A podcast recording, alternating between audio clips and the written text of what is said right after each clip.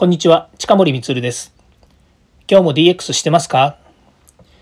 ?DX 企画書のネタ帳のチャンネルで DX、IoT、AI を学び、即戦力として使えるようになりましょう。さて、今回は最近よく聞く 5G、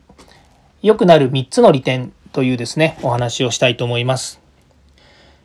5G、5G とですね、よくこう巷で言われていてですね、もうすでにあのスマートフォンをですね、買い替えをした人、5G を目当てにですね、購入した方っていうのもいるんじゃないかなというふうに思います。で、5G の G は何を表しているのかっていうのをおさらいするとですね、え G はジェネレーションですね。こちらは、え世代という意味です。ですから、3G、4G ときまして、今度 5G ですね。5G ということになりますが、それは第3世代、第4世代、第5世代というですね、通信方式のことを言っています。で、このあたりはですね、え、大体まあ、あの、ショップとかに行くとですね、あの、説明を係員の方がですね、してくれたりもしますので、まあ、お分かりになるかと思うんですけど、じゃあですね、何がこう良くなるのかというですね、ことの利点についてですね、えー、少し一つずつお話をするんですけど、良くなる3つの利点というふうなお話なので、えー、3つ挙げたいなというふうに思います。本当は3つじゃなくてですね、いいこともっといっぱいあるのかもしれないんですけれども、特にまあ、えー、重要なポイントだけお話しします。まず1つはですね、え、超高速であり、大容量の通信ができるということなんですね。で、これはですね、今の通信方式の 4G から考えるとですね、まあ、大体100倍とかですね、容量が1000倍、通信速度が大体100倍で、容量が1000倍というふうに言われてるんですね。ただまだ、あの、全国絶対に 5G がつながりますというふうには言えてない部分もありますので、まあ、そういう意味では、えっ、ー、と、そうですね、日本全国どこに行っても 5G でつながりますとは言えないんですけれども、ただこの先ですね、5G もですね、まあ、どんどん整備されていくとですね、いろんなところでつながるようになると思います。そうするとですね、えー、通信速度が高速になり、容量が大容量になるということですね。まあ、言ってるのそのままになっちゃいますけれども、それからですね、2番目が、えー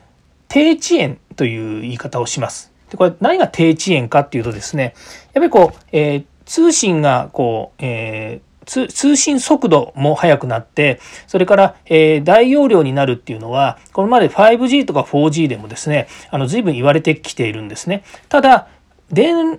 いわゆるその通信のデータをですね、上げて下げるとかですね、まあ、下げてきてこっちから上げるとかっていうのはですね、まだまだですね、えー、遅延が発生してるんですね。遅延と言ってるのは、あのデータのが遅れてるっていうよりもですね、やっぱりその通信方式によってですね、まあ、いろんなタイムラグっていうのも発生するんですね。で、これが 5G になるとですね、結構速くなると言われてますので、低遅延ですね、あんまり遅くならないで、えー、通信が進むというふうなことになるですね。まあ、これ常時接続っていうのができるからっていうことに愛になるわけですけれども、はい。で、良くなると。それからもう一つがですね、あの多接続っていうんですね。あの同時多接続というんですけども、あの今その IoT の社会になってですねいろんなものがこうデータが、えー、データを取るようになってですね、まあ、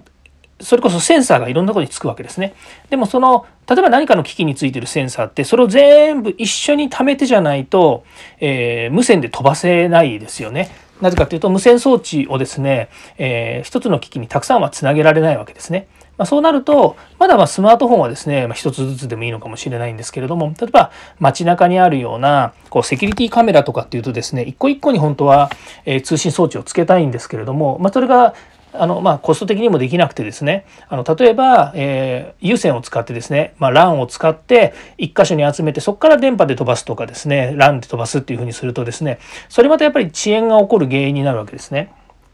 なので、同時多接続ができるということは、そのデバイスから無線でですね、全部 5G で、ま、いろんなその通信機器のところまで全部飛ばせるということなんですね。まあ、そういうのが可能になってくるんです。まあ、それぐらいですね、えー、ま、いろんな意味で、え、技術的に進化をしているということですね。今3つ挙げました。1つは、えー、ま、超高速大容量通信というのが1つですね。それから低遅延ですね。それから多接続。で、この3つがですね、えーまあ、この 5G になってですね大きな利点ということになります。まあ、この他もですねあの、まあ、信頼性が高くなるとかですねそれからあの、まあ、1接続あたりのですね消費電力とかコストが安くなりますよっていうですね、まあ、いろんなこうところはあるんですけれどもあのいろんなところはあるっていうかあるのは分かってるんですけれどもただですね今挙げた大きく3つのところが、まあ、皆さんが今後使っていく上でですね一番まメリットになるというようなところですね。はい